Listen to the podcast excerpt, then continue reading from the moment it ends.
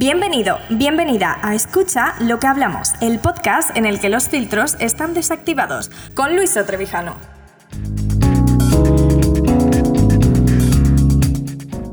Bienvenido, bienvenida al segundo podcast de Escucha lo que hablamos. En el episodio de hoy tenemos como invitado a Diego Soliveres, que es eh, uno de los creadores de, la marca de zapatillas Timpers, que son zapatillas que crean em, personas ciegas y las diseñan a través del tacto. Entre uno de ellos, de sus diseñadores, es Diego, el cual se hizo muy famoso por una de sus campañas en Instagram, en el cual aparecía él anunciando las zapatillas y diciendo que, había creado esa zapatilla y que era ciego, y le tiraban una zapatilla y jugaban un poco con, ese humor que podremos comprobar a lo largo de esta entrevista que, está presente en todo momento a lo largo de su vida y que gracias a eso transmite el buen rollo que tienen dentro de la marca. Así que no os entretengo más, os dejo con la entrevista y muchísimas gracias.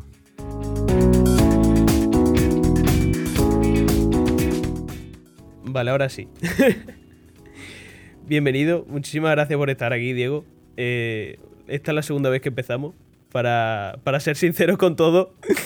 Y, de verdad, quiero darte las gracias por estar aquí, por el haber apoyado este podcast sin, realmente tener nada ya establecido y está empezando. Y para quien no te conozca, preséntate de nuevo.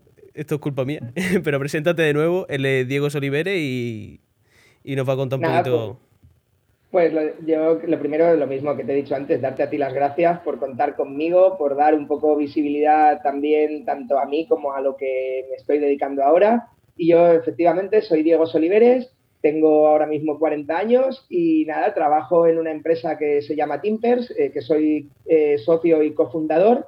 Eh, y nos dedicamos a hacer zapatillas diseñadas por ciegos. Yo soy diseñador y director de comunicación en la empresa y seguro que vamos a echar un buen rato aquí tú y yo hoy. Encantado. Entonces, a lo que antes que me he quedado ahí un poco encajado, eh, realmente lo que quería decir es que yo te descubrí a través de, del mítico y aclamado anuncio de Yo soy Diego, soy ciego, he diseñado esta zapatilla. Y lo que más me llamó la atención es mm, el humor con el que hiciste el propio anuncio. Y que es como hoy en día las redes sociales están un poco de cristal y el, hecho de romper un poco esa barrera y hacer una campaña de, marketing, por decirlo así un poco eh, por encima, el, hecho de usar el humor en ese sentido y, y yo creo que, bueno, eso seguramente sería como un poco boom para vosotros. A ver, nosotros es que en realidad nosotros en, la empresa tenemos esa filosofía. Eh, Timpers, pues somos una empresa en la que toda la plantilla tenemos algún tipo de discapacidad. Yo, es que, yo soy ciego, como tú dices, pero es que mis compañeros, pues uno de ellos tiene fibrosis quística, el otro es trasplantado de riñón y el chico que hemos contratado como jefe de almacén tiene discapacidad intelectual y queremos seguir siempre creciendo bajo esa filosofía, sobre todo para, romper esas barreras y estereotipos y dar visibilidad a la discapacidad y a las personas con discapacidad. Entonces, es nuestra forma de, verlo, con humor, eh, riéndonos nosotros mismos de, este tema, porque nosotros no queremos hablar de inclusión o integración, porque ahí está dando por hecho que hay algo excluido. Lo que queremos es hablar de normalización. Entonces, la única forma normal eh, para normalizar esto es tratarlo con normalidad. Entonces, realmente es, es nuestra filosofía y todo lo que hacemos versa en torno a ese humor y a esa forma de, hacer las cosas y de ver nosotros la vida como la vemos. Entonces es nuestra forma de ser. Claro, y ese vídeo fue la máxima expresión de eso. Claro, es que a, mí me encanta porque digo, porque, porque no vas a hacer bromas sobre algo que, normal. Eh, claro, es que es normal, es el problema, que mm, hoy todo es como, no, cuida esto, con, ten mucho cuidado con esto, mucho cuidado con lo otro. No, todo lo contrario. Es que el problema son las etiquetas, que de hecho mm, te lo he rescatado de, no me acuerdo dónde te lo leí o, algo, o algo que escribiste, y el, poder de las etiquetas, que son el real, eh, la real limitación de, cualquier persona. Claro, por supuesto, eh, las etiquetas, los estereotipos esas son las principales barreras que hay eh, cuando realmente cualquier persona está o es igual de capacitada, cada uno tenemos unas capacidades en unas cosas, eh, otras, otras cosas en las que no estamos tan capacitados, que yo puede ser que no vea, pero otra persona puede ser desordenado, vago. Quiero decir que, bueno, cada uno tenemos nuestras capacidades y nuestros puntos fuertes y lo que hay que tener claro es que lo que importan de verdad son nuestras capacidades y no nuestras discapacidades y cada uno tiene que potenciar esas capacidades que tiene y, ya está, es que es así. yo es que no lo veo de otra manera. Claro, además, por ejemplo, el, hecho de que, mm, bueno, tú de hecho te, dedicas a diseñar zapatillas y supuestamente una de las principales cosas que se necesita es la visión y ya realmente has demostrado que es todo lo contrario, que la única limitación te, la estás poniendo tú mismo o te la imponen porque, porque supuestamente eso no lo puedes hacer, pero mm, me parece... Mm, bastante importante el demostrar y romper todas esas barreras porque, que demuestran una vez más que es una estupidez como, como tal. Claro, y, también el tema de, los límites, la gente, yo creo que esto es un tema también de actitud. Muchas veces los límites nos los ponemos nosotros mismos, esto no lo puedo hacer, o cómo va a diseñar un ciego zapatillas, o yo en mi caso que antes tocaba la batería y de hecho intenté también que ese fuera mi trabajo, impactó mucho también un ciego que tocara la batería y yo creo que muchas veces los límites los, los, pone la gente. Entonces yo creo que lo que hay que hacer es pelear siempre fuerte por remover esos pocos límites que uno se encuentra, que te los pone la vida, que a veces sí que por supuesto te los encuentras, y más que por ponernos nosotros limitaciones, hay que pelear por remover las que te encuentras delante. Por eso te digo que es una cosa de actitud, pienso yo. Claro, porque es que de hecho yo creo que todo este problema viene un poco heredado de, eh, de antiguamente, mm, que por ejemplo no se le daba tanta importancia o realmente es una ciencia de mm, nacimiento muy, muy, o sea, que es de hace muy poquito, que como es la psicología y creo que es una de las cosas que ha ayudado un poco a comprender a la sociedad porque antiguamente alguien tenía como tal, hablando entre comillas, una discapacidad y ya se le trataba de una manera totalmente diferente, se apartaba de tienes que tener mucho cuidado y ahora es todo lo contrario, ahora es, porque no vas a hacer lo mismo que hace el resto de la gente.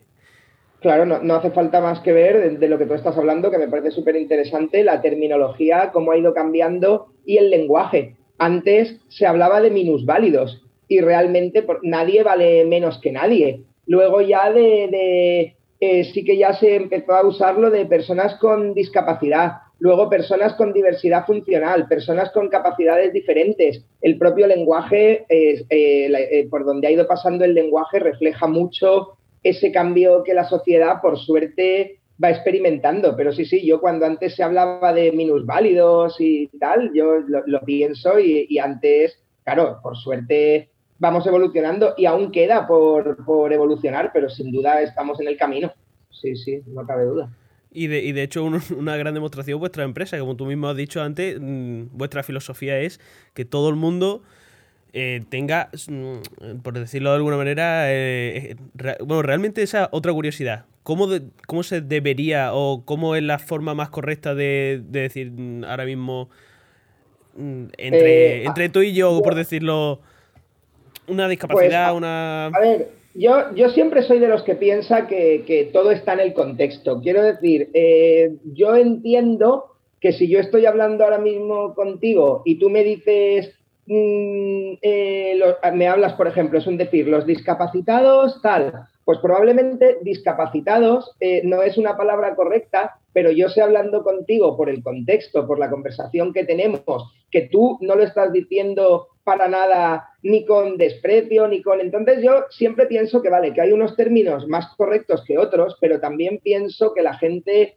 tiene que ser un poco flexible a la hora de oír y de interpretar. Yo personalmente mm, no sabría decirte porque incluso la propia Fundación 11 y la 11, cuando hablan de este tipo de cosas, de lo que suelen hablar es de personas con discapacidad, que es como, como se suele decir, pero ya te digo, a mí me daría igual que uno hable de personas con diversidad funcional, personas con capacidades diferentes. Es lo mismo que el tema de los ciegos. Hay mucha gente que te va a hacer una entrevista y te pregunta, oye, ¿cómo lo digo? Eh, persona, eh, que eres una persona con una enfermedad visual, eh, que eres ciego, que eres invidente. Y yo siempre digo, coño, que es lo que os digo siempre, a las cosas por su nombre, si queremos normalidad y normalizar, no puedes, no puedes enmascarar. Entonces, coño, ciegos, di ciegos, o sea, zapatillas diseñadas por ciegos e incluso a la gente ciega no le gusta el término invidente para nada. Por eso te digo que yo creo que hay que hablar a las, hay que llamar a las cosas por su nombre, pero siempre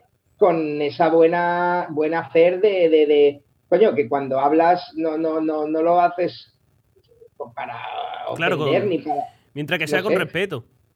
Claro. Yo creo. Entonces, a mí me da igual que alguien me diga un día discapacitado, si es con respeto, cuando yo sé que lo que quiere decir es a lo mejor eh, que, soy ciego, que tengo una, discapacidad visual, pero quiero decir es que dependiendo mucho del contexto, tú tampoco te puedes ofender. Yo creo que la clave es el respeto y luego el lenguaje, más que el lenguaje primero. y bueno, y de ahí ya partiríamos de una buena base, ¿vale? Entonces, partiendo de esa base, de hecho, vuestra empresa está mm, principalmente, bueno, de hecho, en su totalidad de personas con discapacidad. Y es una de las cosas que me parece mm, ole y chapó por vosotros. Y el, y el hecho de, tener eso por bandera y decir, mm, no. O sea, lo que queremos es demostrar que puede estar 100% formada por personas con discapacidad y, y que sea una empresa normal. De hecho, vuestro lema es, mm, que lo tengo por aquí, que ahora mismo no lo, no lo ubico, y es... Em, la marca más normal del mundo. Eso, la, marca más normal del mundo. Y, me, parece que chapó, que mm, siempre es como se trata con mucho cuidado, mucho... Y, eso, y es decir, pues no, mira, las, cartas sobre la mesa y las cosas como son. claro, exacto. Y... Sí, no, dime, dime.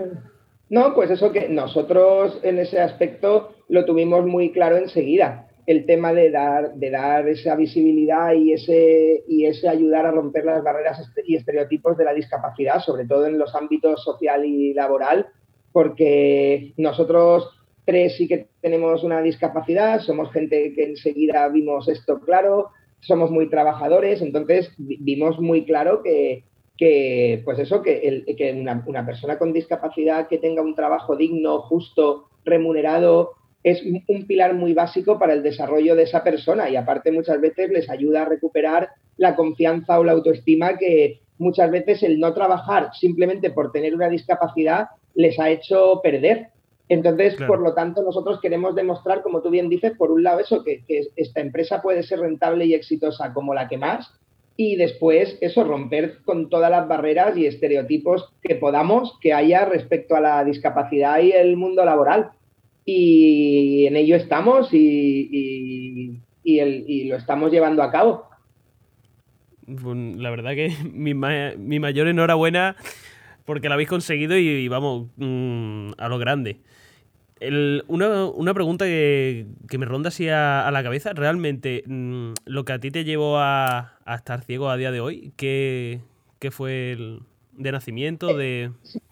Fue una enfermedad de nacimiento, una enfermedad de, retina, eh, que de momento no, tiene, no tiene cura. Al principio pensaban que era una enfermedad que es súper común dentro de los ciegos, que se llama retinosis pigmentaria. Lo que pasa es que con esa enfermedad es degenerativa y acabas perdiendo la visión completamente. Yo, de hecho, tengo muchos compañeros que iban conmigo al cole que tenían esa enfermedad y, mm, hoy en día no ven nada, se han, quedado ciegos totales. En cambio, yo tengo un pequeñito resto visual por el ojo derecho, muy, muy pequeñito, y no, y siempre desde que nací he visto lo mismo. Entonces llegaron a, ya a la conclusión de que más que retinosis es otra enfermedad bastante más extraña que se llama maurosis congénita de Leber, que por lo visto no tiene el punto ese degenerativo. Entonces yo, mira, por suerte, ese poquitín que veo lo, he conservado.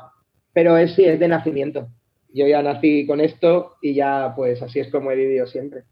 Claro, porque el, digo, el tiempo que a ti te lleva de aceptación, por decirlo de alguna manera, mm, o en el momento en el que tú dices, bueno, pues esto me va a limitar o no me va a limitar tiene, tiene que ser mucho más jodido cuando te viene sobrevenido. Que tú estés acostumbrado a vivir de una forma, a hacer una vida, una rutina, tus cosas y que luego de golpe te tengas que reinventar y cuando naces con ello de nacimiento es como, como vives desde el segundo cero. Por lo tanto, yo no conozco otra cosa, ¿sabes? Yo no, no necesito ninguna adaptación, ninguna... No, yo ha sido el día a día. Claro. No, no, de hecho, es que digo, muchas veces ese tiempo de, de pronto mm, de que te llega, te cae del cielo a algo, te pasa algo y te tienes como que adaptar, que no es igual que cuando lo tienes de nacimiento, pero sí que es verdad que yo creo que tú mismo, de, es lo que decíamos antes, decides si te vas a limitar o no. Claro, tú ya, luego ya es lo que hablábamos antes, que ya es un tema un poco de actitud, tú ya dices, pues yo voy a intentar hacer de todo, yo uno más y lo que me cueste más, pues pediré ayuda o tardaré más y lo que se me dé mejor, pues lo haré mejor y tardaré menos. Pero claro, es ya como tú te. Porque de hecho. Tú te, lo plantees, claro. Eh, en, la música, que a ti te encantaba tocar la batería, como me has contado antes, mm, ¿cómo fue mm, algo tan. para, para, mí la música siempre diré que es lo mejor que he hecho en mi vida. O sea, yo siempre me había gustado mucho la música toda la vida, siempre me había gustado mucho la batería y por suerte eh, tenía un amigo, un muy buen amigo mío, que él toca profesionalmente, él es músico, de hecho ha estudiado en las escuelas mejores eh, en Barcelona, en Ámsterdam, o sea, él es músico profesional y yo iba a verlos ensayar y todo eso y un día pues me dio por aprender. Entonces el chaval estuvo enseñándome, eh, vi cosas muy curiosas porque, claro, él me decía que era súper curioso, que hay muchas cosas que vosotros simplemente aprendéis por pura imitación, que las personas eh, aprendemos por imitación la mayoría de las cosas. Y, eh, entonces él decía que, claro, él nunca le había tenido que enseñar a nadie a coger una baqueta, por ejemplo, porque de él ver conciertos, de ver gente, ya sabe cómo cogerla, que se toca de muñeca, no, no de brazos. Pero claro, me decías que a ti, como tú no lo has visto nunca, te tengo que enseñar, porque claro, yo tocaba moviendo los brazos enteros. Entonces el, chaval me acuerdo que me, me, tenía que coger la mano, decirme, mira, métela entre estos dedos, entre este y tal. Y, era muy curioso ver, claro, cómo tenía que aprender o, tenían que enseñarme algunas cosas, pero nada, eh, al final te acostumbras y es como, como todo, te acostumbras a las distancias, a tus platos, a tus cosas. Y bueno, con lo de la música hice bastantes proyectos, lo más así gordo que hice, que de verdad pensaba que eso podría haber llegado a ser mi trabajo, fue un grupo tributo a Queen, que Queen siempre ha sido mi grupo preferido, o sea, yo suspiro, suspiro por Queen. Y, y bueno, quería hacer un grupo tributo a Queen que no fuera el típico tributo en el que lo que importa es lo físico, que cogen un tío, le ponen un bigotito que se parezca a Freddie Mercury y luego parece que está despellejando a un gato cuando canta. Yo, como los aspectos visuales para mí tampoco son tan importantes, yo quería que la gente de verdad oyera, oyera Queen.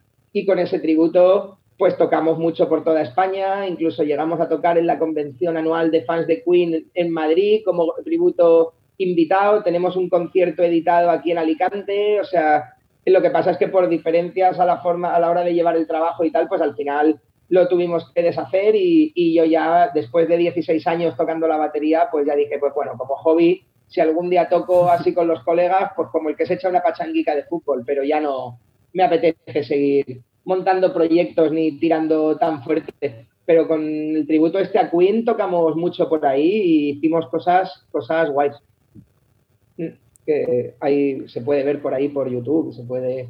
Hicimos el videoclip de Bohemian Rhapsody a imagen y semejanza de, del de Queen, exactamente igual plano a plano. Bueno, ya te digo que con ese tributo hicimos cosas, cosas grandes, cosas guays. De, de hecho, uno del, no me acuerdo en qué entrevista lo vi, y, y había imágenes, digo, la leche. De hecho, podría. Pues, ojalá, ojalá haber. Pero fíjate como de un proyecto a otro. Me parece curioso que al final, bueno, no tiraste por un lado y dijiste, mm, voy a intentar por este otro lado, que como que al final es donde estás hoy día, que, que es Timpers. El, hecho de tomar decisiones y, proyectos nuevos y que uno al final no que las cosas cambien y no salgan como, como tú querías. me, me interesa saber el caso de siempre nos ponen eh, de ejemplo casos de, éxito y, como que sale bien a la primera y, que al fin y al cabo tienes algo en mente y, acaba saliendo, pero lo que era el tema de la batería, que tú, como tú bien has dicho, decidiste que al final no, pero te embarcaste en otra cosa que al, al final, a día de hoy, pues te ha llevado algo grande. Sí, a ver, yo realmente la historia y el proceso, que te lo voy a resumir mucho, fue es muy bestia. Yo realmente he dado bastantes tumbos. Yo cuando acabé el instituto empecé de derecho porque siempre he sido muy abogado de pleitos pobres y pensaba que yo podría aportar mi granito de arena ahí a que todo fuera un poco más justo. Además, se me da bien hablar y creo que transmito guay. Y, bueno, y yo me metí a hacer derecho cuando se me apareció la música en mi vida y vi que además la justicia no era para nada lo que yo pensaba que era. Pues claro, como suele pasar, la, la balanza se fue inclinando peligrosamente hacia el lado de la música y la carrera me la fui dejando un poco abandonada Luego, una vez que disolvimos el grupo de, tributo a Queen y yo ya no quise dedicarme más a tocar, me vi en una situación muy jodida de vida porque ya tenía 35 años, una cosa así, la carrera sin terminar, cansado ya de jugar al músico y, ahí, aunque no eran las expectativas de vida que yo había tenido nunca, decidí pedir a la ONCE la venta de cupón porque como afiliado yo tenía, tenía derecho a la venta del cupón y empecé ya porque piensas, vale, tengo que estabilizarme, tengo ya que tener un curro, he probado todo lo que he querido y he tenido la suerte de poder probarlo, digo, pero ya es hora de, me guste más, me guste menos, sentar la cabeza y me puse a currar vendiendo el cupón. Lo que pasa es que, como a mí siempre me ha gustado tanto currar en equipo, aportar, sentirme útil, eh, pues echaba tanto de menos la música que me apunté al equipo de fútbol para ciegos de, Alicante eh, para también desconectar un poco del cupón, que es un trabajo muy esclavo y tal. Y ahí casualmente en ese equipo de fútbol, eh, parte del cuerpo técnico eran mis dos compañeros de, de Timpers. Aitor era el entrenador del equipo y Roberto el guía. Y a partir de ahí, del equipo de fútbol, es de donde surgió todo lo de Timpers y, aquí estamos, pero yo siempre he ido cerrando puertas y abriendo puertas y tirando para adelante y bueno, pues ya ves, nunca sabes dónde acaba. Porque de hecho es eso, o sea, el, que tú piensas que mm, a lo mejor alguien te ve por redes sociales, que de hecho eso es un, gran tema que, que siempre es muy todo, todo a la gente le va muy bien, todo es lo, lo idóneo. Ven la parte bonita, pero la parte que se queda por detrás es esta. Y el, y el hecho de decir, oh, una marca de zapatilla que no sé qué, que va muy bien, que. Pero claro, nadie sabe el, esfuerzo que te ha llevado detrás. Y... y, para mí lo más duro de todo fue realmente porque nosotros eh, somos de Alicante, los tres, y, realmente eh, a principios del 19 nos surgió la, oportunidad de nuestra vida porque nos seleccionaron eh, para entrar eh, Lanzadera, que es una aceleradora de empresas que hay en Valencia, que es de Joan Ross, del presidente de Mercadona. Es la aceleradora de empresas más, grande de España y una de las tres o cuatro más grandes de Europa.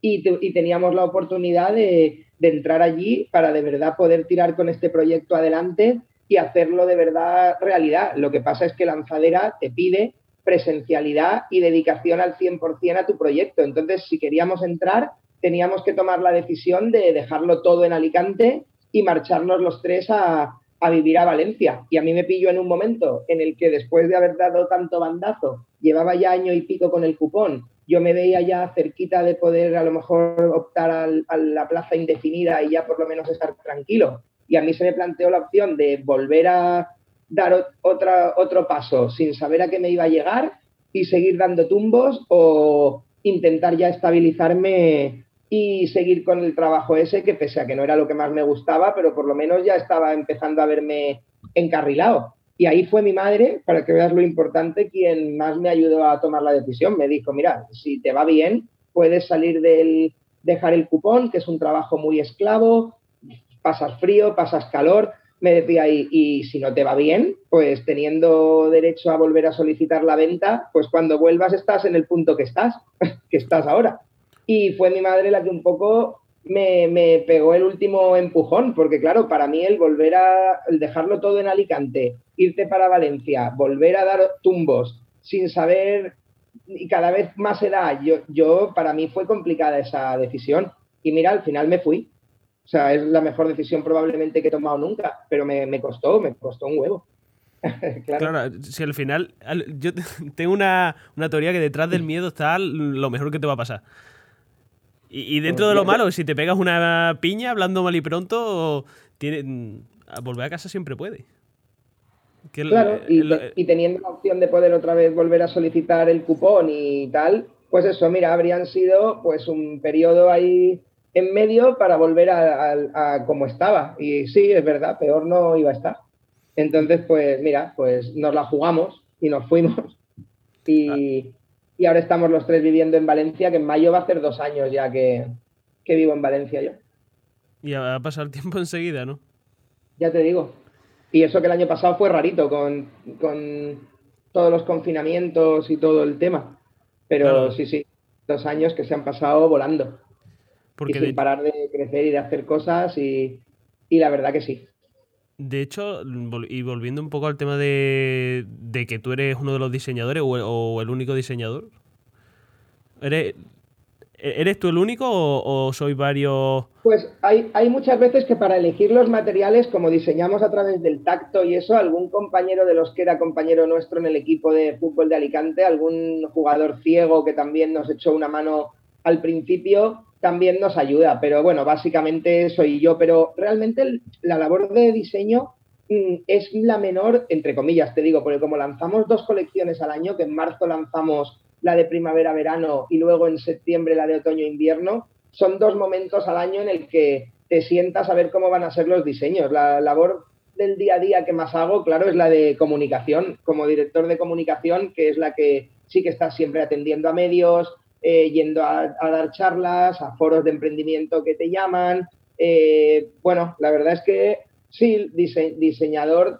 lógicamente, claro, pero, pero que comunicación es lo que más me, me lleva el día a día. Es lo que hago realmente. Pues realmente te preguntaría sobre mm, cómo es para ti diseñar las zapatillas, pero viendo un poco más bien que realmente entre lo que me has comentado antes y, lo que me estás diciendo ahora, lo que más te gusta o con lo que más disfrutas, incluso yo creo que podría decir, es comunicando y, y compartiendo con los demás tu experiencia. Sí, sí, sin duda. O sea, esta semana he tenido varias charlas. Estuve dando antes de ayer una para 11 Euskadi, que también me llamaron, una charla de unos 50 minutos, más luego todas las preguntas, el debate, el, cuando nos invitan a algún foro de emprendimiento, incluso soy yo el que voy, pero estuve, pues ahora como no se puede viajar hace tiempo, pero estuve en Sevilla un par de días también hablando allí.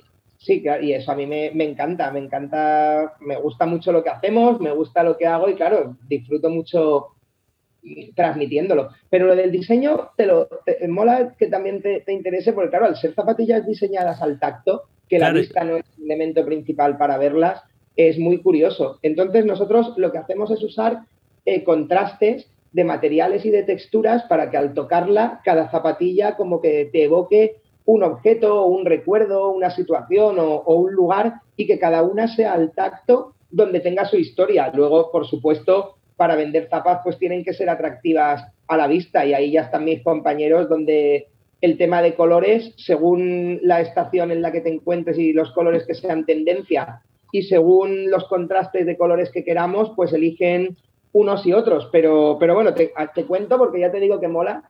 Eh, eh, lo que hacemos es vamos por, eh, pedimos a todas las fábricas las cartas de materiales, que son trozos de cartón en los que vienen ahí trocicos de, de todos los materiales que tienen y los tiramos todos en la mesa de trabajo de taller y ya es realmente, y yo vamos cogiendo materiales, vamos tocando, tenemos libreta y boli al lado, a ver, pues este me recuerda, eh, eh, coño, parece eh, tela de esta de saco, de saquito pequeño de, de tela o tal, este tejido me, me, evoca tal, entonces vamos eligiendo los que de verdad nos transmiten algo, nos dicen algo, nos evocan algo y una vez que tenemos una selección de todos los materiales que nos han molado, ya buscamos cómo combinarlos entre sí para que al tacto pues sea realmente agradable, para que realmente en conjunto te, lo que te digo, te evoquen algo. Eh, entonces, lo basamos todo en, los, en la sensación eh, táctil. Por ejemplo, para que me entiendas lo que te digo con un ejemplo real, mi preferida es una que me recuerda mucho al pueblo de mis abuelos, al campo, a naturaleza, porque es toda como de fieltro verde, que al tocarla recuerda eso a césped, a hierba, y la parte de atrás es, es, corcho reciclado, que parece como el tronquito de un árbol, tiene todas las ventitas y todo. Entonces esa zapatilla al tocarla enseguida piensas en eso, en un bosque, en un... Entonces cada una está hecha eh, según las sensaciones al, al tacto Y así es como diseñamos realmente las, las zapas. Que hicisteis, de hecho, un, experimento y justo con ese modelo de zapatilla, creo que era, en, un centro comercial puede ser, para que la gente comprobara. Digo, y me pareció muy curioso y, es algo que, que, de hecho, invito a hacer a, a, todo el mundo con las propias zapatillas que tenga ahora mismo puestas. Que el, por el tacto vea a, ver qué le transmite, porque yo lo probé a hacer con las que llevaba justo cuando, cuando vi ese vídeo. Y sí que es verdad que es como. Nunca aprecias eso en, en algo tan cotidiano que llevas todos los días. Claro, claro, es, es que es así. Yo a mí siempre es una cosa que sí que me mola. A veces hay unas zapatillas que te gustan porque porque te mola precisamente eso, qué, tacto, qué, o qué suave, o qué tal, o qué. Yo me acuerdo de unas, de unas salidas que tenía que eran de tela normal, pero las tres rayas de Adidas eran verde fosforito, por lo tanto yo que tengo un pequeñito resto visual me generaba contraste y me molaba, y luego aparte eran como de plástico, así como de charol, tenían, e, eran, tenían como relieve las tres rayas, y esas zapatillas a mí me molaban mucho. O sea, por eso. Entonces, claro, bueno, es otra forma de, verlas, ¿no? Se puede decir, de. Sí, de, apreciarlas, de. Porque, de hecho, has dicho que el, el, resto visual que a ti, un color muy, muy llamativo, no sé por qué se me viene que en algún lado he leído que hacíais las zapatillas muy coloridas por algo en especial o eran como colores Claro, las zapas que, las características así que tienen las zapas, pues lo que te decía son los contrastes de colores, de materiales y de texturas, luego que tienen nuestra marca Timpers bordada en braille, que para mí es un, honor que el sistema de lectoescritura que usamos los ciegos y que es el que me ha hecho a mí ir siendo la persona que soy, esté en nuestras zapas, o sea, pone Timpers bordado en braille las zapatillas, y luego todas tienen contrastes de colores muy potentes entre lo que es el color de la zapatilla y luego precisamente los puntos del braille y los cordones, para que a la gente que tiene visión reducida también le resulten atractivas porque ven ese, esos colores diferentes y sobre todo accesibles, porque si está en el suelo, aunque tú no sepas que es una zapatilla, al ver un contraste de color acentuado, si ves un poquillo, la mano siempre te va a ir a, ese contraste. Entonces intentamos que, lógicamente, siendo zapatillas atractivas para todo el mundo, de una calidad 10, que están hechas en España, todas con productos reciclados y tal, pues que también sean eh, inclusivas para tener en cuenta estas, estas personas. Y el, hecho de que. Mm, el hecho de que la gente compre la zapatilla que mm, alguna vez has comentado tú, que realmente no queréis que la compren por por solidaridad, por decirlo, o por caridad. Que realmente decir, estamos aquí, estamos aquí por, por, competencia, porque, mm, porque la marca es. Porque la marca lo vale y como calidad y no por lo que hay detrás realmente. Lo que hay detrás es, una demostración, pero simplemente. Sí, perdón, te he cortado. No, no, no, que nosotros siempre decimos que nosotros queremos vender por calidad y no por caridad. Entonces, si tú realmente compras unas zapatillas y no te gustan, ni vas a volver a comprar, ni, ni vas a recomendar a nadie y si alguien te pregunta no vas a hablar bien. Entonces, lo, ante todo, nosotros somos una empresa de zapatillas que llevamos detrás una misión y una filosofía en la que queremos realmente crear impacto, pero no dejamos de ser una empresa de zapatillas y por eso te digo que por eso todos nuestras zapas, todos los productos, proveedores, es todo alicantino que es la tierra del calzado, o sea, ni siquiera es made in Spain, es made in Alacant. Y claro, claro, y además, aparte, eh, también por poner el granito de arena en la sostenibilidad, estamos usando ahora todos tejidos y materiales reciclados también. Entonces, claro, nosotros partimos de querer ofrecer una zapatilla 10 y aparte el proyecto tiene detrás una filosofía y una historia que por supuesto a la gente le gusta mucho y se suma y quiere colaborar, pero lo primero que queremos es que la zapatilla sea, sea top, claro. Claro, o sea, para... Es que el, hecho de demostrarlo y decirlo es como... Estamos aquí, estamos por porque demostramos lo que, lo que podemos hacer, no por compasión o...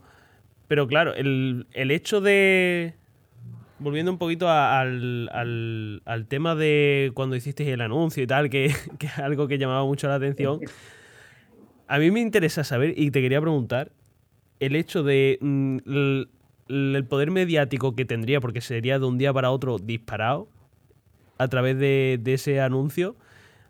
¿Tú cómo llevaste el, cambio de, de, pronto de mm, presión mediática, por decirlo, o el hecho de un día no, que no te conozca mucha gente a otro que de pronto saltes a... lo que más lo he notado yo, porque no dejamos de ser una empresa pequeñita todavía, porque ya te digo, llevamos en Valencia en mayo a hacer dos años, ahí es cuando se nos empezó a conocer gracias a toda la ayuda de, de Lanzadera y bueno, nosotros eh, no dejamos de ser una empresa pequeñita, que es verdad que estamos creciendo muy rápido y estamos teniendo más repercusión de la que nos imaginábamos, lógicamente, pero, pero sí, lo cierto es que ese vídeo se hizo viral enseguida. O sea, ha tenido millones y millones de reproducciones y yo, sobre todo en lo que yo lo he notado, más que presión mediática y tal, ha sido todavía en cosas que no son, se puede decir, tan gordas diciéndolo, pero que son muy gordas para ser tres chavales que estamos haciendo esto. Primero me di cuenta en la cantidad, eh, después de ese vídeo, de entrevistas, ya te hablo profesionalmente, que nos surgieron la cantidad de medios, aparte de los que yo buscaba, que era flipante los que nos llamaban a nosotros y se ponían ellos en contacto con nosotros para hacernos entrevistas, reportajes y tal. Y luego, tanto en Alicante como en Valencia, eso casi todas las semanas eh, la gente me para. Y a mí a veces me da esta vergüenza, no porque sea tímido, que ya ves todo lo contrario, pero que dices, che, hombre, que tampoco soy yo nadie como para que me pares por ahí. La gente te para, oye, perdona, no te quiero molestar, tú eres el de el de las zapatillas de Instagram? Eh, pues mira, sí, soy yo. O, cuando voy al estanco, oye, yo a ti te he visto en internet, tú eres el que, el que hace las zapatillas eh, por ciegos, pues mira, sí. El otro día volví en el tren de ver a mi, a mi novia y lo mismo, estaba tranquilo ahí con la música en el asiento y una chica delante. Oye, de verdad, yo, si quieres estar tranquilo, que no te quiero molestar, pero es que llevo un rato dándome la vuelta y mirándote, tú no serás el de las zapatillas. Entonces, claro, todo en cuanto a que noto que de verdad la marca está creciendo, que de verdad se nos está conociendo a lo bestia y que la gente me para por la calle. Y, que profesionalmente mm, estamos teniendo muchísima más visibilidad. De momento todavía no ha llegado el momento de la presión, pero, pero ahora todo es, es celebración, se puede decir, de, todo esto. Cuando llegue la presión, pues ya veremos. No, hombre, no, no, creo que llegue como tal, porque, hombre, si, si estuvieras metido en algo de controversia o algo, pero todo lo contrario. La llevaría bien yo la presión, ¿eh? aún así. Te defenderías bien, ¿no? Ante, ante los medios. Sí, sí, yo creo que sí. Y, así un poco relacionando con la tecnología, lo que sí que me llama mucho la atención es el, el hecho de cómo cómo ha, eh, cómo ha ayudado el, ciertas tecnologías o, qué es lo que a ti, por ejemplo, te hace la vida un poquito más fácil, ciertas cosas que, por ejemplo, para el resto de personas puede ser mm, desconocido, porque muchas veces por, por no molestar, a lo mejor, por ese... Mm, por esa presión social que a lo mejor no pregunta y es simplemente curiosidad y a, y a lo mejor a vosotros pues hace la vida muy fácil o, o algo que antes... Entonces, yo quería conocer, pues eso, el... cómo... Pues para que te hagas una idea, currando ahí en lanzadera, en la oficina, desde... Tengo un brazo de estos que se engancha por detrás al monitor eh, para poder subirlo, bajarlo, alejarlo, acercarlo, para poder ponerme siempre el monitor como yo trabaje cómodo. Luego hay herramientas, eh, aplicaciones, programas que, mucha gente las conoce, pero muchísima gente no, que te eh, aplicaciones que te hablan por voz todo lo que hay en la pantalla, por donde tú vas pasando los cursores o moviéndote el ratón, cada vez que pasas por encima de algo por voz te lo lee. Entonces, aunque yo tenga ese pequeño resto visual para localizar cosas enseguida, me ayuda. Luego el móvil tienen también una opción de, de voz, de los iPhones se llama VoiceOver, y, el, y para, para Android creo que se llama Bartalk o algo así, pero bueno, el voiceover de iPhone es el que mejor va, que también te, hace por voz accesible el teléfono en todo momento. Y luego en cosas bestias, eh, la tecnología que más nos ha ayudado, sin duda, es una impresora, una impresora Braille que hemos pedido en préstamo de material de empleo a la 11 porque nosotros, como ya te digo, que lo queremos hacer todo accesible, que la filosofía es de, abajo hasta arriba, en todas las zapatillas siempre metemos una cartita, tanto en tinta como en braille, agradeciendo al cliente que haya apoyado el proyecto y, luego una tarjetita con los materiales de los que está hecho cada zapatilla y la historia. Igual que te decía que la de, la de fieltro y corcho recordaba un bosque, pues una historia con lo que es cada zapatilla. Antes, cuando no teníamos prácticamente volumen, con una máquina de escribir en braille de las antiguas, de las que yo usaba cuando iba al cole, todas esas cartas las hacía yo a mano. Tardábamos, tardaba, y eso que yo escribo muy rápido, como entre dos o tres minutos en hacer una carta. Luego ya, cuando ya empiezas a tener muchos, muchos, muchos, muchos pedidos, hubiera tenido que olvidarme de cualquier otro tipo de trabajo y tendría que haber estado todo el día haciendo cartas, ampollas en los dedos y al final eso lo tuvimos que automatizar. Y ahora las cartas ya las hacemos con una impresora braille. O sea, claro, al final, eh, por no hablarte de tecnología puramente la, la normal, del calzado ni nada, te digo la específica que nos ayudaba a nosotros, esa impresora braille para mí ha sido mi salvación. Claro, porque yo de hecho te, veía en algún vídeo escribiendo a mano, digo, madre mía, como, como, tengáis que escribir a tal nivel que estáis vendiendo ahora mismo, todas las cartas a mano, es, insostenible. Y un momento que no se podía ya, que no se podía soportar, me tiraba seis o siete horas todos los días haciendo cartas. Y fuera... No, no, perdón, sigue, sigue, sigue. No, y ahora que hemos implementado además varios tipos más de carta, que hemos hecho que la gente pueda elegir si quiere que sea una carta de cumpleaños, por si quieres regalar las tapas como regalo de cumpleaños y la cartita es diferente y tiene un texto diferente. O carta de amor, por si se la quieres regalar las tapas a la pareja. O sea, ahora estamos dando a elegir entre tres, cuatro modelos diferentes de carta, pues imagínate si las tuviera que hacer todas a mano. Que, sería, vamos. sería un dolor de dedo, como tú has dicho. Ya te digo. Y, por ejemplo, a, a, nivel de España, soy de las que más representan en cuanto a lo que hemos comentado, pero ¿sabes si fuera, por ejemplo, en Europa hay empresas que, funcionen igual o...? No, a ver, yo no, no te sé decir, no estoy tampoco tan tan puesto, pero sí que hay empresas por ahí que he visto además publicidad que sí que a lo mejor introducen el braille en la ropa, por lo tanto supongo que algo también harán, pero a ver, como tal, Mm, empresas que directamente apoyen eh, con la filosofía esta la discapacidad y eso, yo creo que, sí que debemos ser de las más representativas, pero seguro, seguro que habrá otras empresas por ahí que, tienen la misma filosofía, estoy seguro. Sí, porque de hecho, o sea, hay muchas empresas que, que tienen convenios con, con la ONCE, por ejemplo, o con, otras organizaciones en cuanto a inclusión laboral, ¿no? Sí, y los centros especiales de empleo también. Nosotros estamos catalogados como centro especial de empleo, que eso acredita que como mínimo el 70% de tu plantilla tiene alguna discapacidad.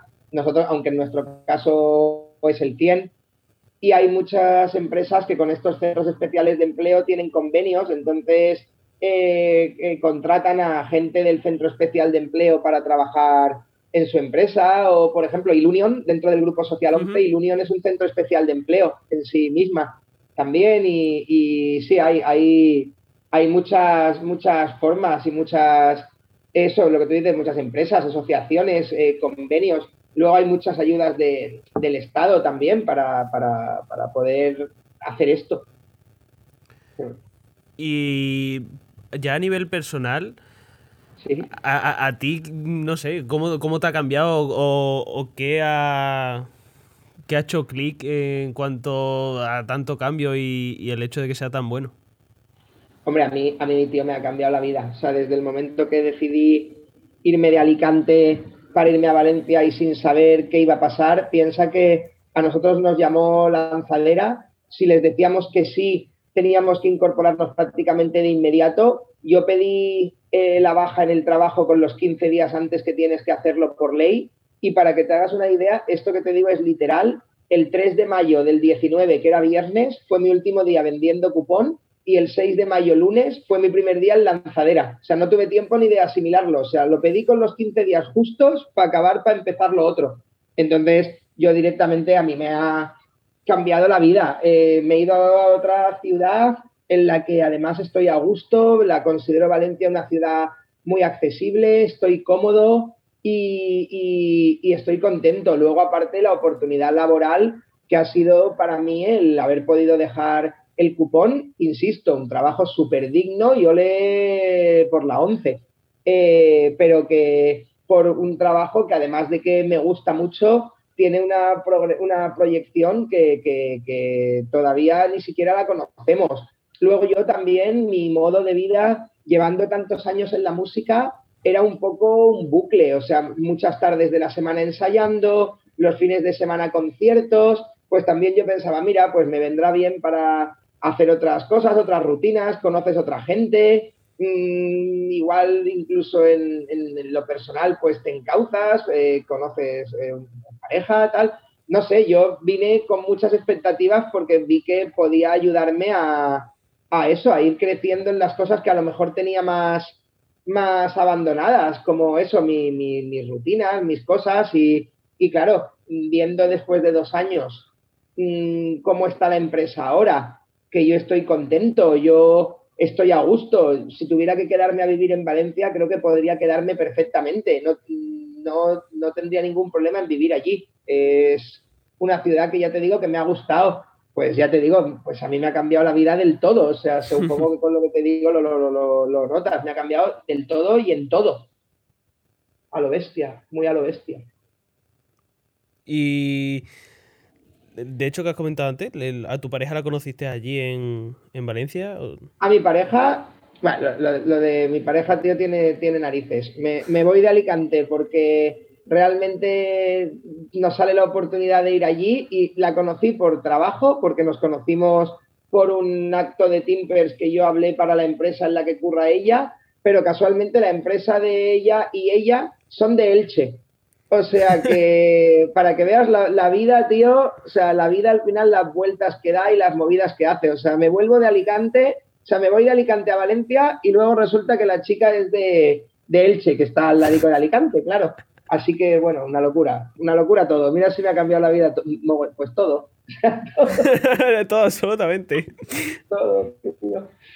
Claro. Pues qué bien, mira, me alegro muchísimo y sinceramente si tuvieras que dar un mensaje a alguien que, que estaba en tu situación, que, no sabe qué hacer, no sé, que...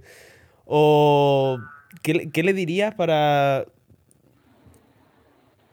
Hombre, yo, yo lo que le diría es que, mm, eh, que entre probar o no probar, probar siempre, porque como dice un, un, dicho que me gusta mucho, como no somos ríos, pues siempre podemos volver. Entonces, y, lo que te digo, y que uno se espere a encontrarse de verdad eso, es el, esos límites de cara, el pegarse el, trompazo de cara, para luego realmente ya preocuparte en cómo poner las cosas de tu parte, darle la vuelta, remover ese límite, pero por eso es, que creo que ese es el mensaje y la actitud, entre probar y no probar, probar siempre y, y no ponerte tú el límite o el problema antes de encontrártelo. Y precisamente toda esa movida de, y fuerza mental que usas en darle vueltas a la cabeza y ponerte en la limitación, úsala para quitártela cuando aparezca. Y ya está, eso es lo que yo diría. Y así voy yo a la marcheta. a, ver la pení. Nada más. Eh, es la mejor filosofía de vida, porque si, como, como, como tú mismo te pongas a limitarte, te va, al final no vas a hacer nada. Y. Claro. No, o sea, es que realmente me parece el mejor consejo porque entre hacer y no hacer, hazlo, porque ante la duda mm, es mejor no quedarte con, la duda, porque como te quedes con la duda te va a comer. Claro que sí. Y luego, pues eso, cuando aparezcan las dificultades, que te van a aparecer, tanto si lo haces como si no, pues luego ya te preocupas por ello. ¿Sabes? Así que, claro.